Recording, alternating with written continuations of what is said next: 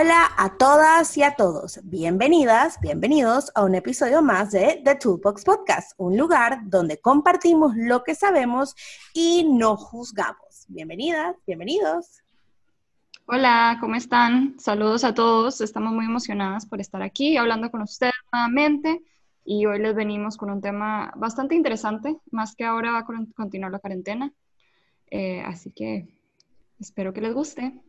Ahora que mencionas cuarentena, estamos todas desde nuestras respectivas casas manteniendo nuestra sana distancia, trayéndoles este episodio para ustedes. Hola a todos, yo soy Rosana. Eh, como bien dijeron ellas, estamos cada una en su casa manteniéndonos eh, guardaditas en lo que podemos para asegurarnos que entre todos nos estamos cuidando. Hoy eh, vamos a estar hablando del tema, yo creo que, que, más está frustrando a los padres ahorita, y más eh, digo, desde marzo, que están viviendo lo que es el online learning, virtual learning y todos esos temas que nos han dicho y justamente hoy venimos para aclarar qué es cada uno de estos y, la educación de ahorita a través de lo que ha pasado con la pandemia, cuál es el término correcto, porque hemos oído homeschooling, hemos oído online learning, hemos oído virtual learning, pero como que no se logra entender bien y cada una tiene sus características y, bueno, sus beneficios y sus, sus cons también. Así que bueno, lo dejo en las manos de las pro en la parte de educación. Así que adelante, señoritas. Y creo que em, al saber más o menos cuál es la diferencia entre todas, perdón, Rosana, es que quiero continuar como que ese train of thought. Eh, también les da la opción a ustedes como, como papás de ver cuál es la mejor opción para ustedes como dinámica familiar? Eh, porque la verdad muchos están tomando la decisión de, buscar otras maneras de darle clases a sus hijos o, de guiarlos dentro de la escolarización. Eh, y estoy haciendo air quotes en este momento porque la escolarización ya cambió. Eh, así que esperamos que este, este episodio les dé más información para ustedes tomar la decisión correcta para sus pequeños. Y acuérdense que no estamos hablando de chiquititos preescolar, eh, kinder, sino que esta decisión también se tiene que tomar para niños mucho más grandes como los, los adolescentes, eh, los que puede ser que ya se van a graduar de sus escuelas y, y también tomar en consideración de que ahorita mismo, ahora en agosto, van a empezar las escuelas internacionales aquí específicamente en Panamá. Hay muchos alrededor del mundo que todavía continúan dando clases, eh, pero es buen momento porque estamos a mitad de año para tomar una decisión para ver qué va a pasar el resto del año, porque no sabemos que, si vamos a continuar así en cuarentena o si vamos a poder volver a, al salón. Así que espero que sea más informativo para ustedes este episodio. Sí, también pensar que cuando vayan, cuando ya se abran las escuelas, eh, que viene todo el tema de me siento cómodo no mandando a mi hijo y cómo va a ser cuando abran las escuelas. Entonces es buen momento para informarse, para ver qué opciones hay, qué opciones tienen ustedes como padres para ver qué, les funciona mejor a su familia, a su familia, a su dinámica, a todo dentro de su núcleo. Así que vamos a comenzar primero explicando un o definiendo de manera correcta, y vuelven los air quotes, qué es el homeschooling, que es el término favorito de todos, cuidador, cuidadora, facilitador, maestra, maestro, papá, mamá, eh, en estos momentos. El homeschooling, también conocido como educación en familia, es una opción educativa a la que cada vez optan más personas en todo el mundo. En esta ocasión, debido a la pandemia, eh, pero años antes, esto ya viene desde hace mucho tiempo, eh, muchas personas han decidido también por esta opción. Es una opción educativa en la que los padres deciden educar a sus hijos fuera de las instituciones educativas, tanto públicas como particulares. Muchos papás, de hecho, tomaban la decisión de hacer homeschooling porque sus hijos eran, estaban en deporte o requerían mucho tiempo para, para ciertas actividades que para un futuro les iban a beneficiar. Así que lo que hacían era homeschooling, se dedicaban dos, tres horas al día a dar clases y el resto del día se dedicaban al, al, deporte o, la actividad que fuera eh, para luego continuar eh, en su carrera que básicamente eso lo están... También hay familias que, que, eran viajeros, o sea, que simplemente les gustaba estar eh, viajando, moviéndose, ya sea, o tal vez por el trabajo de alguno de los padres requerían moverse mucho, por ende el otro, el otro cuidador primario, ya sea mamá o papá, tomaban ese rol de profesor en casa porque era lo que facilitaba la dinámica familiar y, lo que no, no interrumpía tanto el, la, escolarización del hijo y la parte social del hijo también, porque no era aquí te saque de un colegio, váyase a otro colegio, entonces como que la dinámica familiar se facilita también. Debemos de... Ay, perdón. no, no, tranquila, tranquila. Dale, dale. Debemos de aclarar que aquí en Panamá el concepto de homeschool no está regularizado de ninguna manera. La única manera de poder ofrecer homeschool dentro de su núcleo familiar o de este tipo de educación familiar es si ustedes están suscritos, por así decirlo, a estas instituciones grandes de Estados Unidos o de Europa que le puedan verificar de cierta manera que están dando lo necesario para las edades y los grados de esas chiquitas o chiquitos. Eso es exactamente lo que yo iba a decir. O sea, homeschooling ahorita mismo no es, no es el, concepto así de que, ah, bueno, vamos a dar clases y ya. Hay una estructura, hay un currículum que se tiene que seguir, hay temarios, o sea, sí, sí hay muchos que uno puede buscar en internet y le va a dar toda la información, pero fin y al cabo hay papás que no están equipados para poder dar esas clases. Entonces es importante que si ustedes optan por la opción de homeschooling, métanse en esas páginas, pregunten todo lo que quieran preguntar y todo, o sea, cualquier preguntita, lo mínimo que se les ocurra, pregúntenlo. Y además de eso, instruyanse ustedes del mismo programa que le van a dar a sus hijos porque eso es, lo más importante, o sea, ustedes, le van, ustedes van a hacer el conocimiento de ellos. Así que si ustedes no saben qué están dando, sus hijos van a estar un poquito perdidos. Sí, son programas que están avalados por alguna entidad, o sea, son, son programas, bueno, tal vez no, en Panamá no existe uno, eh, avalado por tal vez por Meduca, me, me, dirán si, si, si existe o no. Yo los que conozco son avalados por entidades en Estados Unidos, Em, que se pueden utilizar aquí, pero cuando el niño se gradúa de, este, de estos este, programas, salen con un diploma, o sea, salen como lo que, salen con diploma como si salieran del colegio, lo que pasa es que es un diploma que, que se especifica que el programa es homeschooling, pero, pero son avalados, o sea, no son programas de, chao, eh, aquí están los libros y voy a ver qué hace. No, hay cierto, cierto, ciertos requisitos, cierta estructura y como bien lo estaban diciendo eh, María Camila y Mariana. Yo lo que creo, no estoy 100% segura y lo estoy diciendo así muy abierto, así que si hay alguien eh, que nos esté escuchando y nos pueda aclarar esto, por favor hacerlo a través de nuestro correo. pero Meduca actualmente no, no valida ningún eh, programa de homeschooling aquí en Panamá. ¿Qué pasa? Si ustedes hacen homeschooling aquí en Panamá, el diploma panameño no va a ser aceptado. Así que eso, es otra consideración que ustedes quieren tomar. Si ustedes van a hacer algún homeschooling system, ustedes también tienen que reconocer de que puede ser que ese año o ese periodo de tiempo sea perdido de acuerdo a las normas del país donde estén. Entonces, eh, sí lo tienen que tomar en cuenta. Creo que ahorita mismo puede ser que ha cambiado un poco dadas las circunstancias, así que sería bueno que preguntaran al Ministerio de Educación del país donde estén viviendo para conocer más del tema. Nosotras no hemos hecho esa investigación, sería bueno que le hiciéramos, pero, pero sí, si ustedes optan por el homeschooling, sería bueno que hablaran con el Ministerio de Educación del país donde estuvieran en este momento. Así es es importante también recordar que las edades de preescolar también, y ojo, en Panamá la ley dice que a partir de preescolar, y esto sería como pre-K4, o sea, de 4 a 5, es la entrada obligatoria de las niñas y los niños a su periodo de escolarización. Sin embargo, en Panamá existen muchas escuelas y muchos maternales que atienden a niñas y niños desde edades mucho más tempranas. Me pongo a mí, por ejemplo, yo trabajo one-on-one con niños a partir de los 18 meses, o sea, desde el año y medio, y estas edades, a pesar de que sí son muy jóvenes, eh, también requieren un tipo de educación, por así es. No, sí, requieren educación porque sí, porque sí, porque el cerebro se desarrolla en los primeros cinco años de vida. Y para eso está Rosana, que me podrá desmentir si no es cierto. Totalmente. Ahí está, her fingers up. El thumbs up. thumbs up. no, va bien, va bien. Ah, bien, que es importante.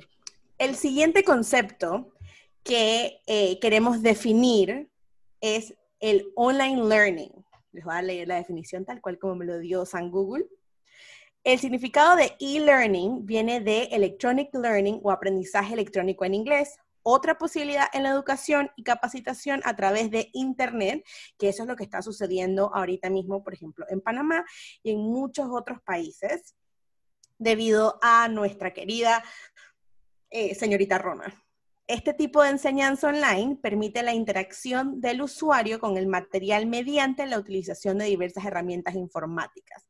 Este tipo de aprendizaje o de enseñanza se estaba comenzando a usar de manera mucho más común dentro de universidades. Por lo menos aquí en Panamá, eh, dentro de muchos cursos en los últimos 3, 4 años se había comenzado a hacer eh, pruebas o ciertos niveles de e-learning o bueno, ya desde hace más de 10 años conocemos el concepto de lo que es educación a distancia. Digo, que sí, hace mucho tiempo, pero en Panamá, vuelvo a poner el ejemplo de Panamá, desde hace más o menos 15 años se estaba comenzando a ver esta educación a distancia, que si tú estabas en, por ejemplo, yo una vez averigüé de que yo quería estudiar algo que tuviera que ver con educación, pero la única materia que me gustaba, el único, la única licenciatura estaba en Chiriquí. Y yo estoy en la ciudad de Panamá y no me podía mudar en ese momento hasta que abrieron la licenciatura de preescolar en la Latina, así que no me tuve que mudar a Chiriquí. Claro, pero sí, uno hace rato está escuchando, ¿no? Que puede sacar un MBA online y empezó mucho más en esos como eh, diplomas, tal vez un poquito más elevados, tal vez no la, licenciatura per se, pero sí el máster de yo no sé qué se podía hacer online, el no sé qué, el máster de business, máster de marketing, lo que fuera. Entonces ya lo empezamos a ver muchísimo más en universidades y se fue como permeating o se fue metiendo más en, en, en high school, porque son, son programas que hasta cierto punto requieren muchísima disciplina de, de individual. Entonces, eso que es mucho más eh, útil en gente que de 20 y pico de años, 30, 30 y pico de años y también high school que ya, ya tienen un poquito de esos organization skills. Ahora, no le funciona a todo el mundo, estemos claros, porque hay muchos, muchos adolescentes y también ahora muchos adultos que no tienen esa disciplina, esa autodisciplina de tal vez seguir el horario y seguir eh, el programa como se debe. Sí, y entonces eso es, Marian está como, no, yo no, no, esa no soy yo. Eh, sí, eso es algo que tienen que tomar en cuenta, o sea, ver lo, lo tan enfocados que pueden ser sus hijos y también la capacidad de ellos estar enfrente de una pantalla por una cantidad prolongada de tiempo, porque sí van a estar enfrente de la pantalla. Entonces, eso es algo que también tienen que considerar. Ustedes como familia están dispuestos a que sus hijos estén enfrente de pantallas, primero que todo. Segundo, qué, tan, qué tanta atención pueden dar a sus hijos en esos momentos. Y tercero, qué tan dispuestos ustedes estén de apoyarlos cuando necesitan el apoyo.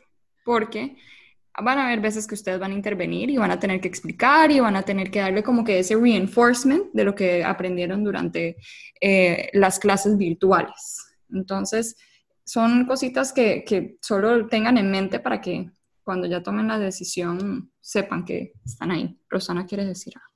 Sí, también hay cosas que, eh, tipo, el horario lo tienen que tener claro, tal vez ayudar en la estructura, eh, recordarles, dejarles el espacio para tener tiempo de, de, ejercicio, de salir a jugar. Eh, muchos de estos programas online como son tan self-guided, requieren mucho de leer, mucho de ver PowerPoints, mucho de estudiar fuera del horario de clases. Entonces, digamos, como, como en una clase, en un colegio, eh, cuando está en físico, presencial, eh, pues tienen el horario mucho más marcado. cuando se está en casa en todo momento, y nos pasa a nosotros y más ahora working from home, estamos pegados a estar trabajando siempre, como que perdemos esa noción de tiempo y perdemos esa noción de estructura y de horario que, que los niños en verdad necesitan y necesitan esos espacios de breaks y todo. Y esto no solo los niños, sino los adolescentes también, porque yo he visto muchos adolescentes que no logran desligarse del trabajo porque como no, han, no, no tienen fully developed las, las habilidades de organizarse, pues siempre tienen como que algo y algo y algo. Entonces también necesitan como esa guía tal vez de los padres de ayudarlos con el horario y la estructura. Sí, totalmente de acuerdo. 100%. Ahora veamos el otro lado de la moneda. Ambos, ambas estructuras o ambos estilos de enseñanza, ya sea el homeschooling o el e-learning, requieren de muchísima preparación por parte de las guías y los guías para que una persona sea capaz de hacer homeschooling, por, por decir lo poquito por encimita, esa persona debe ser capaz de entender las áreas de desarrollo, qué es lo que debe pasar, qué es lo que se espera de cada edad dependiendo del niño, cuáles son las rutinas, cómo poner una rutina necesaria, cuáles son, eh, por ejemplo, las áreas de desarrollo que pueden ayudar directamente a su cerebro, cómo lo puede ser de repente horas o breaks de educación física, por así decirlo. E igualmente para la persona que prepara los cursos dentro del tipo de electronic learning o aprendizaje electrónico. Esa persona tiene que preparar muchísimas cosas entre PowerPoints, lecturas, cómo lo va a medir, o sea, cómo les va a poner nota eh, para poder que todo funcione. En realidad esta pandemia nos ha traído muchas cosas, aparte de un poco de ansiedad y un poco de cansancio, pero nos ha traído a que en realidad nos demos cuenta de cierta manera que hay muchas maneras de estudiar, muchas maneras de aprender y que quizás mm, nos quedamos como cuando Waldorf creó el sistema de me siento y veo ocho horas lo que dice la maestra del frente. Just saying. No, sí, yo creo que es un momento, o sea, la pandemia ha hecho reflexionar muchísimo todo el ámbito educativo eh, y creo que hasta laboral, o sea, están viendo qué funciona, qué no funciona y se están dando cuenta que hay niños que funcionan genial con esto de virtual learning eh, y hay niños que definitivamente esto no funciona, que necesitan tal vez, eh, les sirve mejor eh, uno a uno, les sirve mejor en grupo, definitivamente les falta a algunos la parte social. pero sí, sí creo que esto va a causar como que un, un, análisis, ojalá un cambio, o sea, mi sueño es que haya un cambio, pero, pero mi esperanza es que aunque se haya un análisis de, de cómo es la educación hoy en día en general y, y, cómo puede ayudar, o sea, lo estamos viendo hasta aquí en Panamá, el Ministerio de Educación se puso las pilas y le pidió a otra empresa ayudarles a crear este sistema de, educación virtual para que lograran llegar a todas esas comunidades que no estaban logrando llegar. Y no solamente eh, educación virtual, sino también porque hay en nuestras comarcas, por ejemplo, aquí en Panamá, el Internet no llega. Por ende, lo que llega es eh, la señal de radio o la señal de televisión dependiendo dónde estén. Entonces, hay también que entender que este aprendizaje electrónico o este e-learning o online learning no es solamente aquí en la computadora que estoy mirando enfrente mío, que tengo al profesor, sino también que pueda escuchar desde la radio como pensábamos que hace 20 años era, en nuestras comarcas y en nuestras provincias y en nuestros lugares, nuestros pueblitos más pequeños, era así, estamos regresando y nos estamos dando cuenta también que quizás esa distribución de, enseñanzas no, no, habíamos cerrado esa brecha como lo habíamos pensado hace 20 años quizás. Ya sé. Totalmente. Y yo creo que esto es perfecto para nuestro próximo tipo de, de aprendizaje eh, porque ahora también se ha empezado a conocer lo que se llama el blended learning o la mezcla de, sistemas educativos o de programas educativos. Entonces, el blended learning es una mezcla entre lo que es el virtual con el presencial.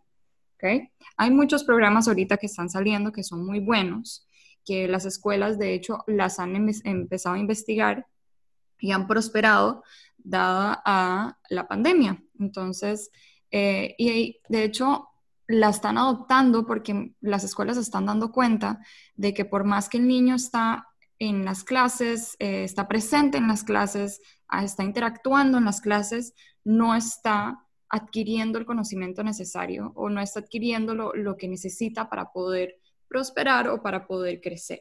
Entonces, les están dando diferentes oportunidades para que el niño aprenda de diferentes maneras, porque fin y al cabo todos aprendemos de, de una manera u otra.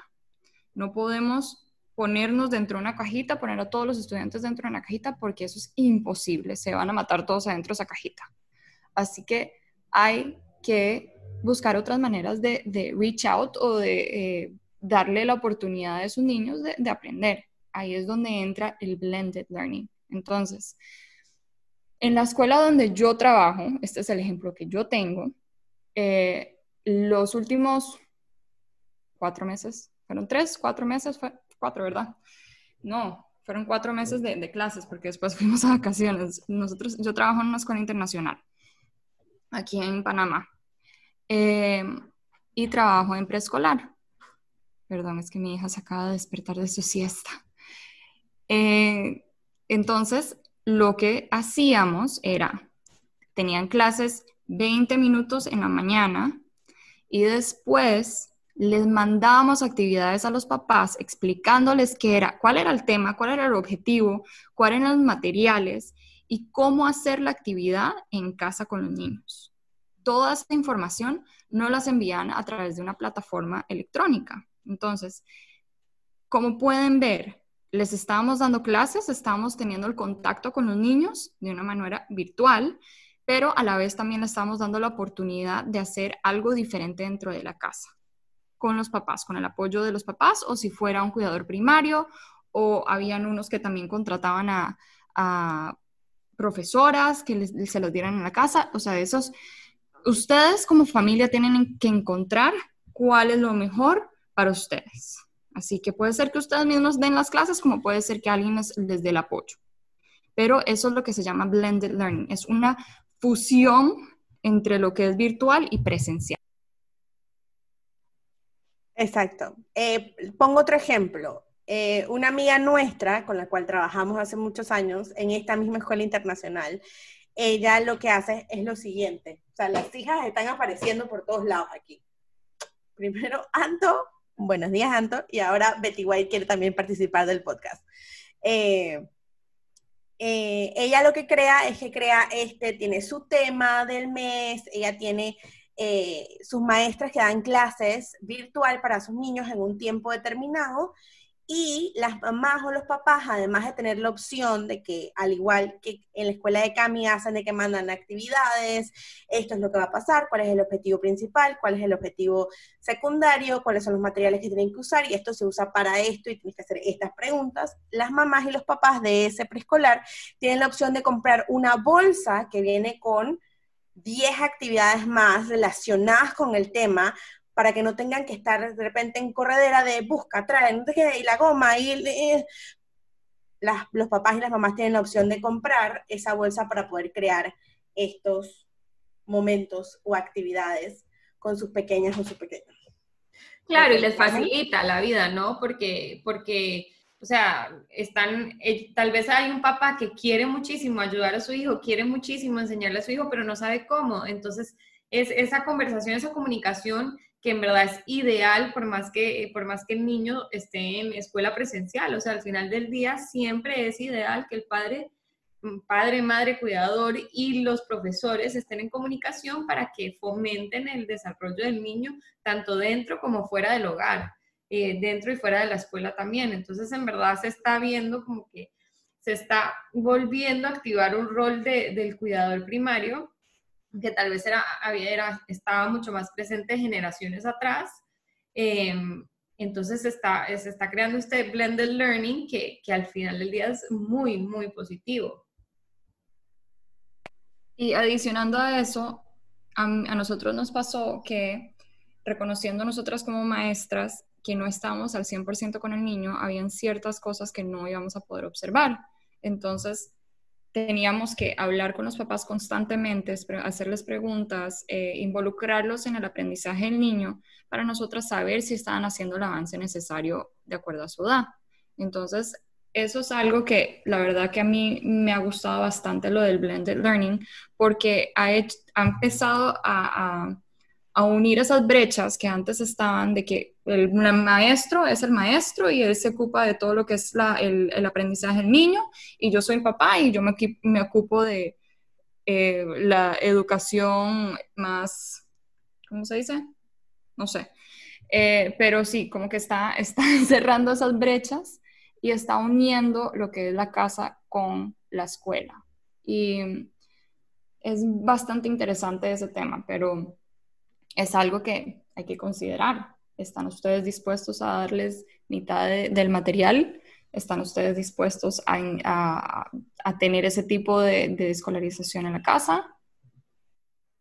No solo dispuestos, ustedes tienen los recursos y el recurso puede ser tiempo también, porque la realidad es que muchos papás trabajan y también es algo que hay que respetar y entender eh, que, estamos viviendo en, en tiempos donde tal vez los dos padres necesitan trabajar para mantener cierto, eh, para mantener casa. Entonces también hay, que tener en cuenta que, sea, yo puedo tener toda la disposición y yo puedo querer ayudar en, de mil formas, pero si no tengo el recurso y el mayor recurso siendo tiempo, entonces también discúlpense y digan como que, ok, esto no es para nosotros, no porque yo no quiera, sino porque no puedo.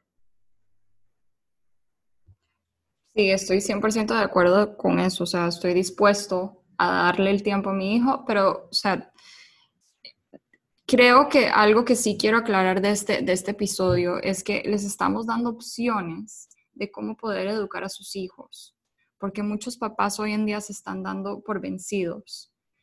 Y fin y al cabo tenemos que reconocer que son personas que tienen el derecho de educación.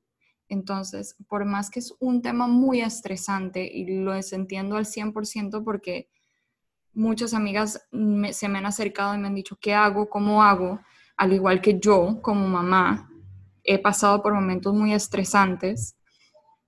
Em, también tienen que reconocer de que ellos tienen ese derecho. Entonces, por eso, al darle estas opciones a ustedes, vean a ver cuál les funciona mejor en su familia, cuál es el que les puede dar más tranquilidad, porque eso es algo que también es muy importante reconocer. Están pasando por un momento muy estresante estando en casa, así que necesitan buscar maneras de apaciguar el estrés. Así que estas opciones espero que les ayude eh, entender o conocer o ver opciones de cómo darle de la educación que sus hijos merecen. Pero bueno, el último que hemos estado escuchando bastante es el living learning. ¿okay? El living learning es bastante interesante yo creo que, Marianne, tú tienes más información sobre él. Eh, has oído un poquito más sobre él. Sí, hay padres que han decidido, por ejemplo, debido a la pandemia o por otras razones, sean cuales sean sus razones, las respetamos. Cada familia tiene el derecho de educar a sus pequeñas y a sus pequeños de la manera que mejor les parezca y les favorezca. Y Living Learning es esta opción de literalmente aprender en la mitad del día, en el camino. Ay, le llamó la atención una, una roca. Genial, mira, roca, r, r, entonces, donde se trabajan todas las áreas de desarrollo, lenguaje, matemáticas, emocional, social, en cada oportunidad que se les presente a estas familias, se está durmiendo en mis brazos, durante el día. Entonces, continuando con el tema de la roca, por ejemplo, comienzan, ah, mira, una roca, roca, R, Ah, mira, ¿qué más puede comenzar con R? Ah, una rosa, muy bien. Supongamos que seguimos caminando bajo, eh, hacia la playa, y en la playa nos encontramos un cangrejo. Entonces, ay, mira, el cangrejo lleva una R en la mitad. y van de ahí entonces, ah, mira, y hay otro cangrejo. ¿Y, si, ¿Y cuánto sería un cangrejo más otro cangrejo? Ah, son dos cangrejos. Entonces, es este concepto donde, dicho en términos un poco más profesionales, por así decirlo, se podría decir que es un tipo de enseñanza que se basa casi que en proyectos que aparecen de manera natural en el día a día de estas familias. Eh, muchas de estas familias también se inspiran en currículums como Montessori, específicamente en la parte de vida práctica para trabajar lo que es motora fina, en la parte de, o en Reggio Emilia, cuando se trata de convivencia, la parte emocional, en, en Waldorf, cuando se trata más de la parte de tener conciencia o de cuidado con las, con las otras personas y el ambiente que me rodea. Entonces, esta es una opción que se está viendo cada vez más, por lo menos aquí en Panamá, vuelvo a decir, es el ejemplo de eh, Panamá, donde muchos papás han decidido simplemente sacar a sus pequeñas o pequeños de las escuelas o las instituciones educativas y comenzar a practicar este living learning. Hay que reconocer de que si ustedes optan por el living learning, em, van a estar totalmente dedicados a sus hijos. Sí, no estoy diciendo que tienen que estar todo el día encima de ellos haciendo actividades o no, pero van a estar la mayoría del tiempo investigando y jugando y explorando eh, les van a dar materiales, jugando, o sea, básicamente jugando con ellos a diario. Entonces, estos son momentos donde eh, el tiempo es limitado por trabajo, pero hay papás que no trabajan, así que pueden dedicarle a full a sus hijos. Entonces, sí, sí tomen en consideración eso. Em, no sé, ¿algo más?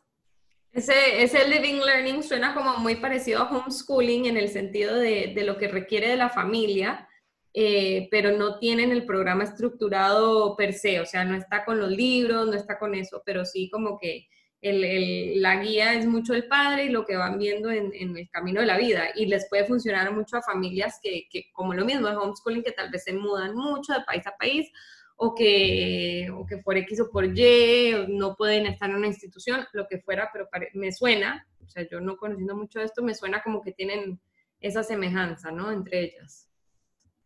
Sí, y también, algo iba a decir y se me fue. ¡Ah! Eh, no pasa nada, no pasa nada, ya te vas a acordar. De igual manera, estas siguen siendo opciones analícenlas, observenlas, investiguen, por favor. Yo sé que estamos en un momento difícil, sé que la gran mayoría de nosotras y nosotros estamos sintiendo ansiedad, preocupación, cansancio. Aquí en Panamá ya vamos para seis meses de literalmente estar encerrados y solamente poder salir dos horas al día. Eh, para las mujeres tres veces. De día de por medio. Ajá, exacto, de día de por medio. Tres veces a la semana y los hombres nada más dos. ¿Por qué será? eh, Interesante. ¿eh? ¿Verdad? Pero en fin, investiguen y recuerden que al, al momento de acercarse a la decisión, acérquense de manera mindful, consciente y con mucha autocompasión. Recuerden que esto no es fácil para nadie. Y, nos, y me incluyo a mí e incluyo a Cami, que es una maestra y es una mamá increíble y excelente no es fácil para ninguna de nosotras, ni de nosotros. Y quiero adicionar a eso, sigan lo que su corazón les diga, porque hay muchos papás que les van a decir o les van a tomar la decisión por ustedes y no. Escuchen sus corazones, escuchen a sus hijos, escuchen lo que ellos necesitan para tomar esa decisión, porque fin y al cabo estamos para ellos. ¿Ok? Así que Cualquier pregunta, cualquier duda, por favor escríbanos. Nosotras también estamos dispuestas a tener sesiones personales con ustedes donde hablemos de sus hijos para, para darles nuestra opinión eh, un poquito más profesional eh, sobre la decisión, la mejor decisión para ellos. Así que si quieren hablar individual con nosotras, nos pueden escribir a nuestro correo, nos pueden mandar un DM en Instagram, nos pueden no sé, tirar una piedra a la ventana de nuestras casas, como ustedes deseen, si quieren ir ser más rudimentarios, pero eh, sí. Comunicación por humo también es válida. Todo lo que ustedes quieran, pero sí, esto es... Nos mandan un hilo ovni por ahí, dije, bro. Exacto. Eh, acuérdense que nosotras somos full comunidad, queremos ayudarlos, apoyarlos en todos, cualquier momento nos pueden escribir a nuestro correo thetoolboxpty.gmail.com o nos pueden encontrar en Instagram como toolboxpty y ahí aquí estamos para ustedes. Muchas gracias, espero que les haya gustado. Sí, nos escuchamos la próxima. Bye bye. Chao. Chao.